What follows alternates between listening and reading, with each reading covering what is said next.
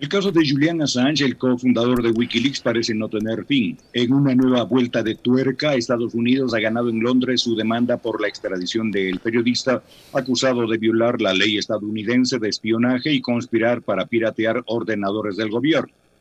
El juicio de extradición contra Julian Assange empezó en febrero del año pasado en los juzgados de Woolwich Crown Court junto a la prisión de máxima seguridad de Belmarsh, donde está encarcelado desde la detención en abril del 2019 en la embajada ecuatoriana en Londres, cuando la policía británica lo sacó a la fuerza después de que Ecuador revocara su asilo político.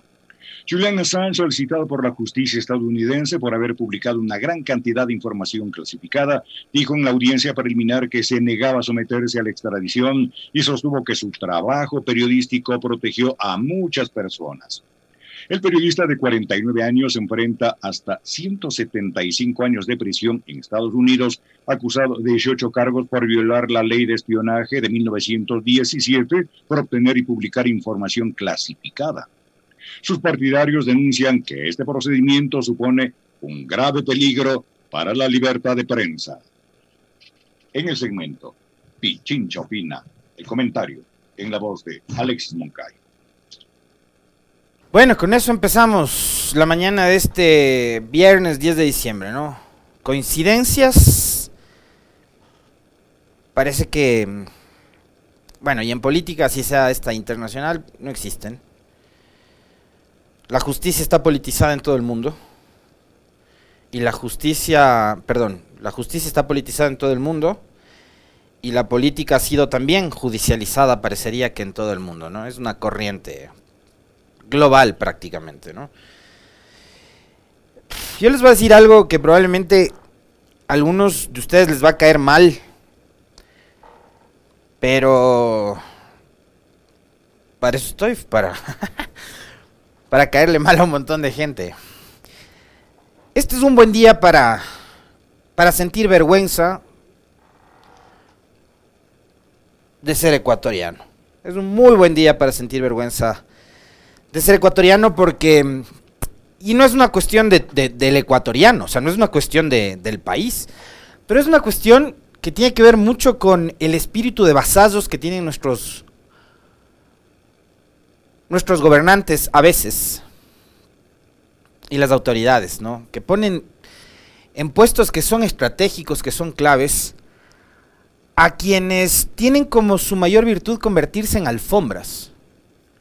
Y eso fue precisamente en lo que se convirtió la Cancillería durante el gobierno anterior.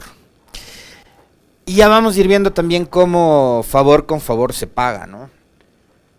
Pero yo quiero recordarles a ustedes lo que decía un personaje de ingratísima recordación para este país. Y por eso les digo que es, es un buen día para sentir vergüenza de ser ecuatoriano, porque el mismo gobierno que le concedió la nacionalidad a Assange la nacionalidad ecuatoriana, se la quitó. Y es del mismo gobierno que en un acto vergonzoso, un 11 de abril de 2019, hizo que la policía británica lo saque a patadas de nuestra casa en Londres, del territorio ecuatoriano, de la embajada. Escuchemos lo que decía allá en abril de 2019 José Valencia, el que era canciller del Ecuador durante el gobierno de María Paula Romo y de Creo. Escuchémosle a Valencia.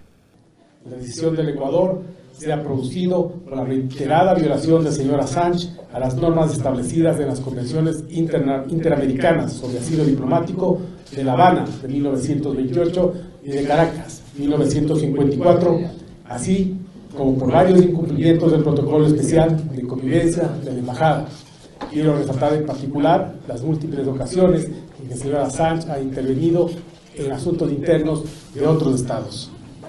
Gran Bretaña ha ofrecido garantías a pedido del Ecuador de que si se llegara a presentar una solicitud de extradición por parte de un tercer país, el señor Assange no sería entregado donde no le pueda ser impuesta la pena de muerte o que esté sujeto o pueda ser sujeto a torturas o malos tratos.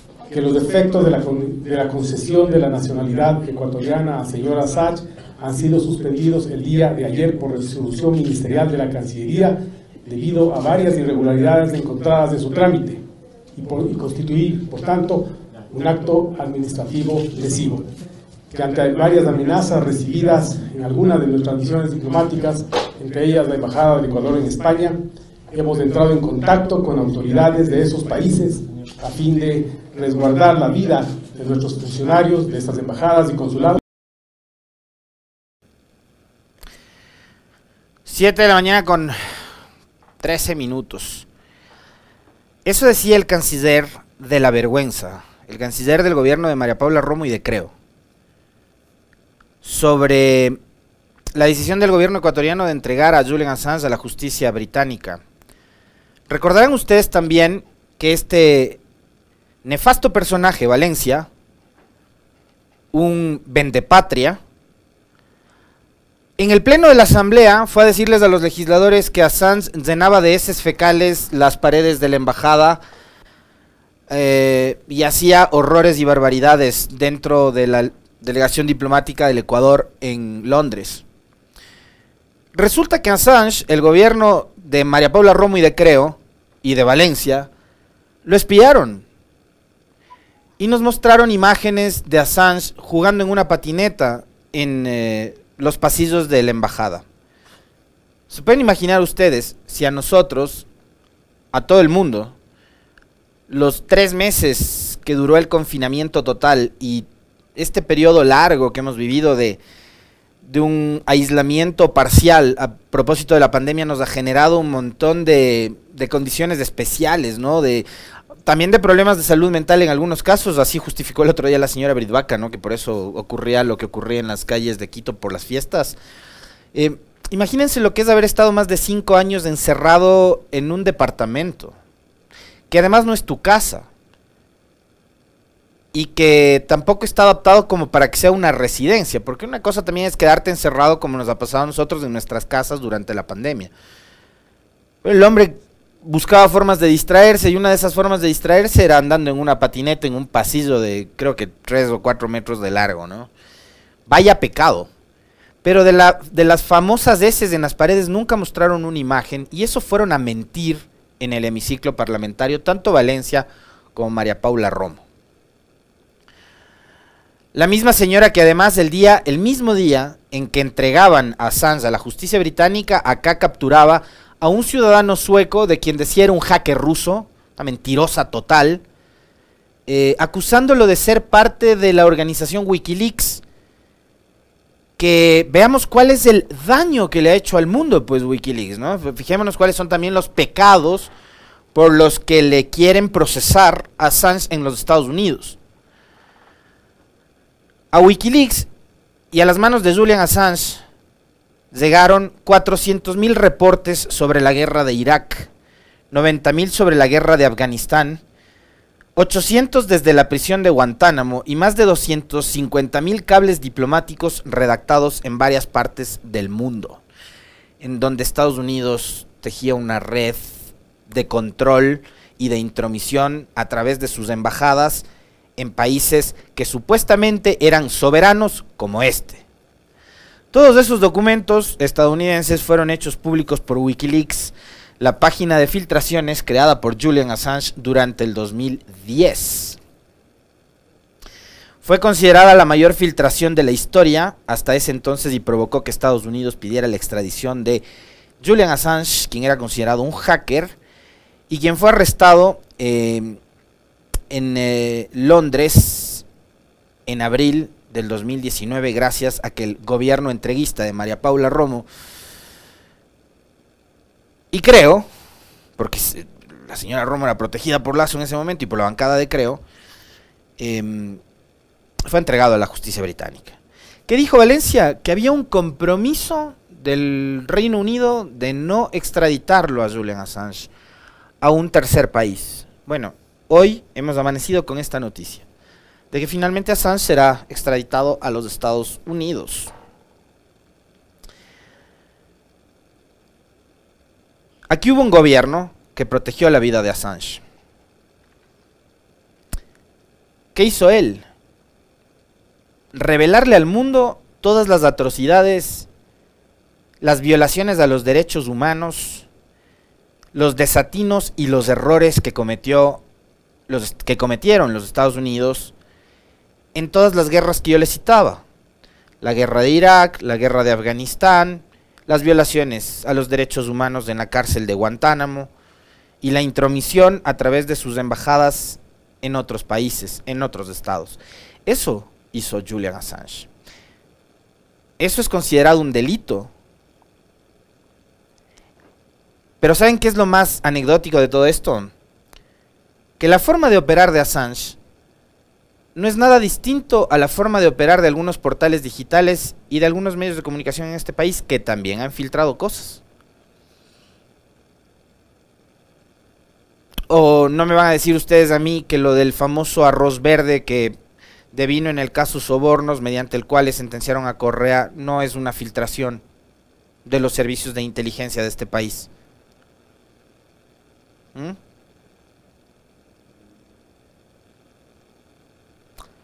Y son los periodistas ecuatorianos, además, quienes han celebrado, bueno, no todos, no, algunos, algunos, unos más tontos que otros, que han celebrado lo que ha sucedido con Julian Assange.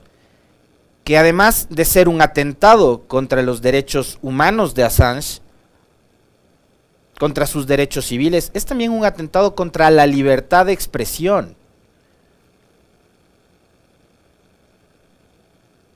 A los Estados Unidos todavía le duele el que Wikileaks haya revelado todas sus atrocidades, pues.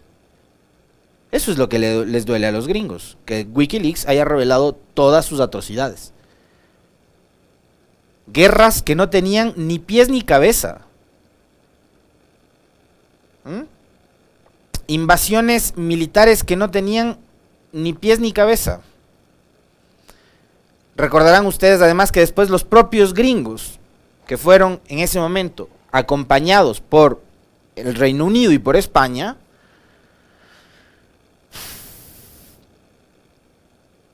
por Tony Blair y por Aznar, en la época de Bush, salieron a decir, oh, nos equivocamos, en Irak no ha habido armas de destrucción masiva después de que se tomaron el país, que invadieron el país, que mataron a Hussein, etcétera.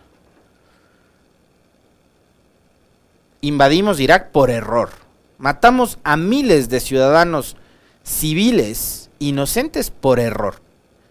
Bueno, todas esas atrocidades las ha revelado Assange. Hoy, probablemente condenado a muerte al momento en que lo trasladen a los Estados Unidos. Porque seguramente no le van a poner pues en una eh, prisión cómoda, ni le van a dar tratos humanitarios a Assange.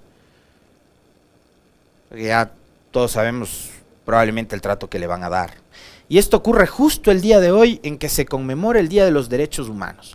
Y qué decepción ver cómo la sociedad en el mundo entero, no solo acá, porque, digamos, los actos de estos trogloditas que vimos durante las fiestas de Quito, que son el reflejo también de lo que ahora tenemos como sociedad en el Ecuador, se replican en otros países. La Europa de la posguerra, la Europa que que genera con Occidente la creación de la Organización de Naciones Unidas para evitar que ocurran genocidios como eh, el que vivieron ellos, ¿no? en la época del nazismo, cuando persiguieron y asesinaron a millones de judíos. Esa misma Europa hoy está propiciando la extradición de, de Assange de Reino Unido a los Estados Unidos en el Día de los Derechos Humanos.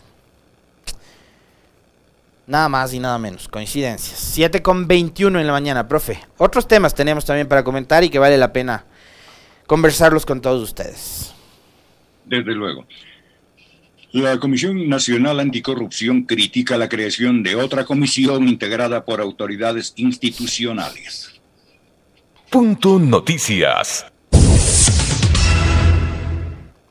La Comisión Nacional Anticorrupción criticó el anuncio del gobierno de Guillermo Lazo de crear otra Comisión Nacional Anticorrupción que será integrada por autoridades institucionales y que según este organismo será dirigida por el secretario de la Administración Pública.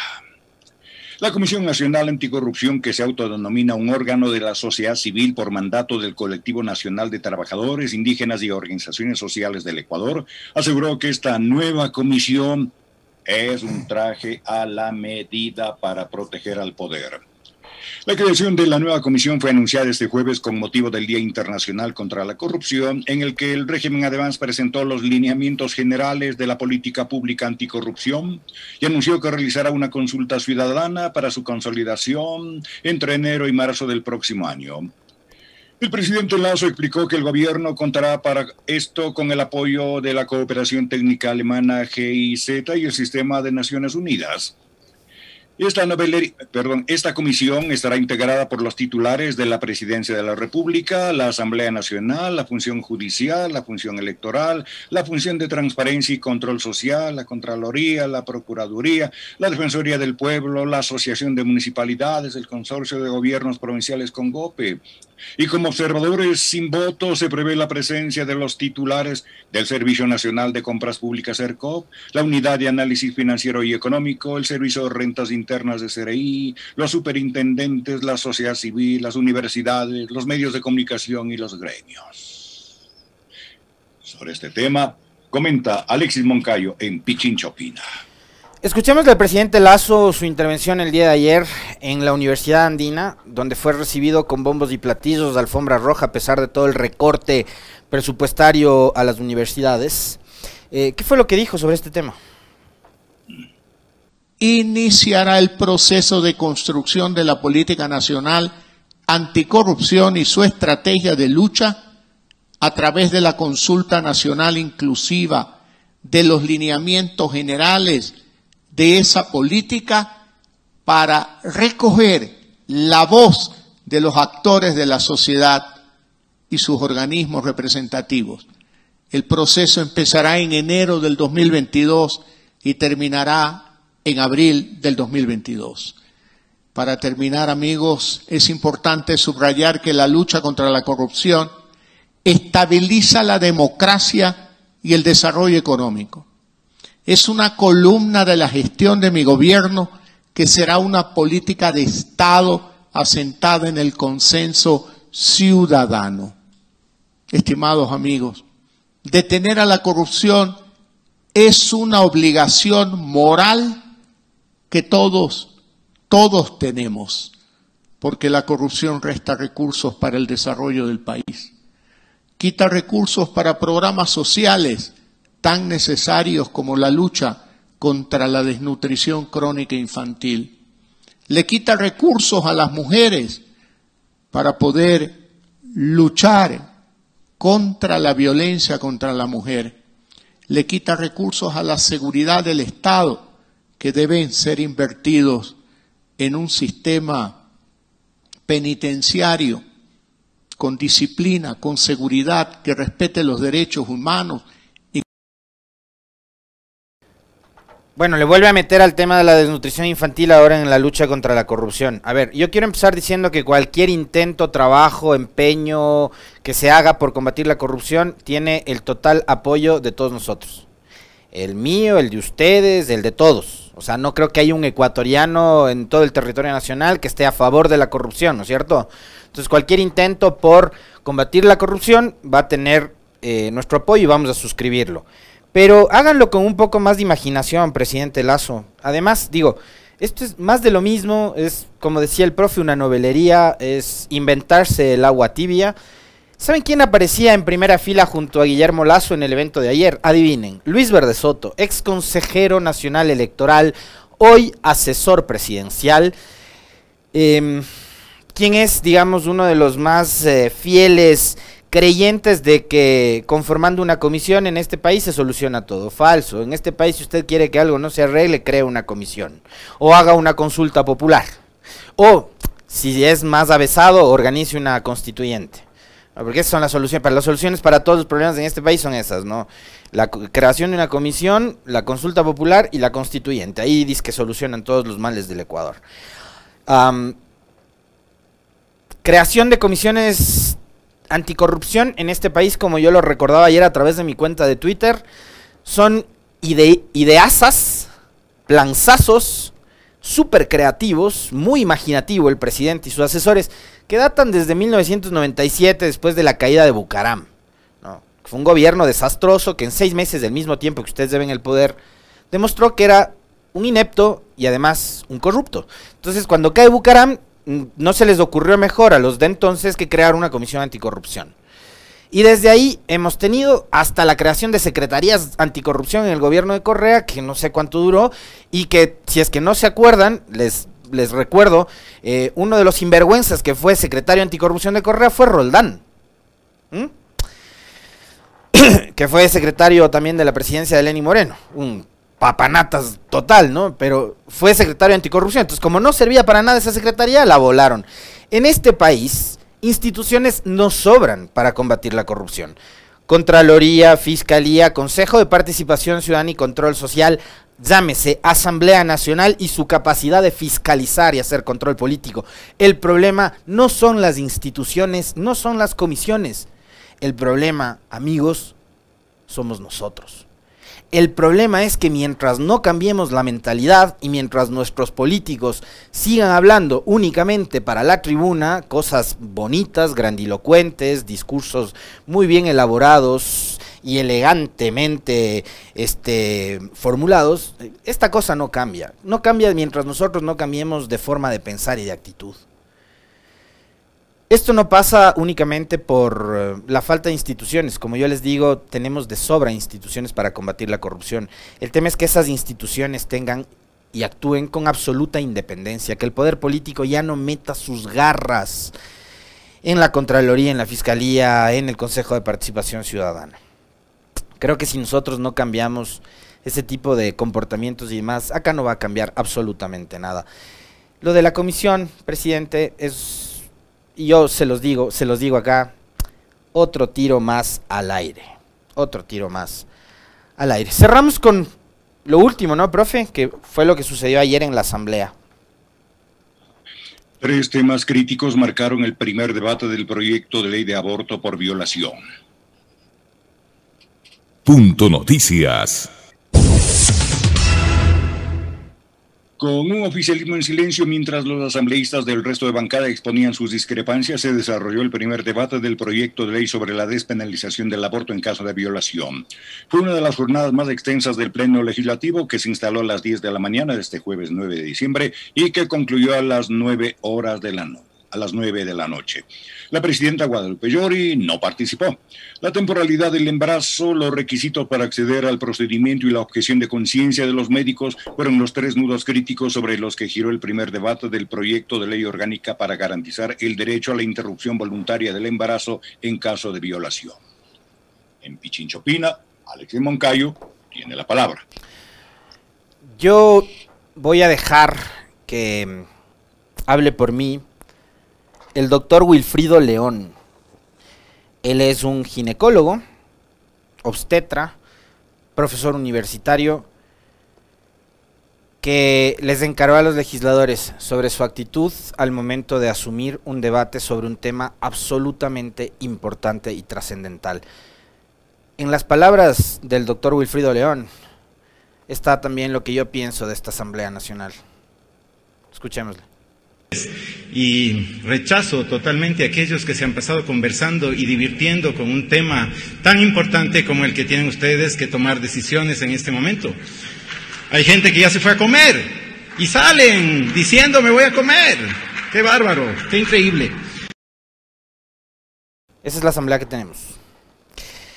A propósito de eso, eh, ustedes ya saben cuál es mi postura con respecto del tema aborto. Lo único que tiene la Asamblea que hacer es darle forma a lo que es ya un dictamen emitido por la Corte Constitucional. En el Ecuador, desde que la Corte Constitucional se pronunció a través de un fallo, se ha declarado la despenalización del aborto. Lo que tiene que hacer la Asamblea y lo que esté en sus manos ya no es debatir si es legal o no es legal. El aborto está despenalizado. Lo que tienen es darle forma al dictamen de la Corte Constitucional. Nada más, nada más que eso. Ayer era el primer debate, no había votación a pesar de los comunicados desafortunados y una vez más inadecuados de algunas bancadas. En el primer debate no se vota, se vota en el segundo.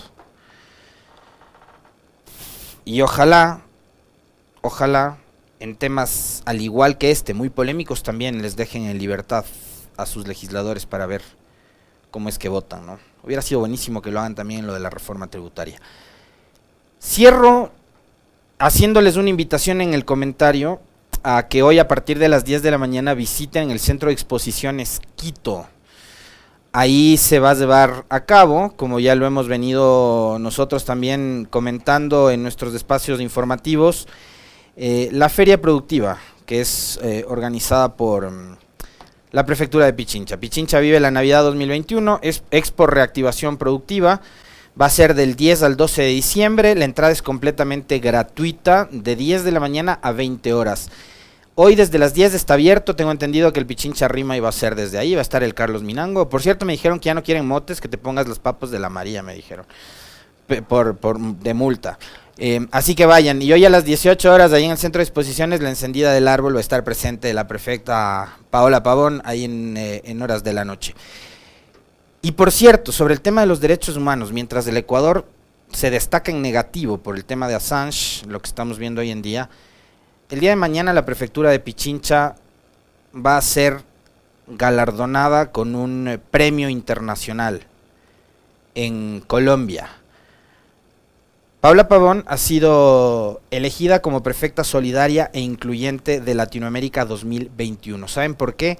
Por el proyecto Warmi Pichincha, que es la creación de estos centros de atención integral a mujeres víctimas de violencia. ¿Ah? A propósito del tema de derechos humanos. Así que ahí también hay buenas noticias, no solo para Pichincha, sino también para el Ecuador. ¿Perdón? Eh, no, no, no te vas. Estás castigado vos, no te vas. 7 con 35. Ahora yo me robé el tiempo. Ahora debo yo los motes. Profe, un fuerte abrazo. Nos volvemos a encontrar con usted el lunes.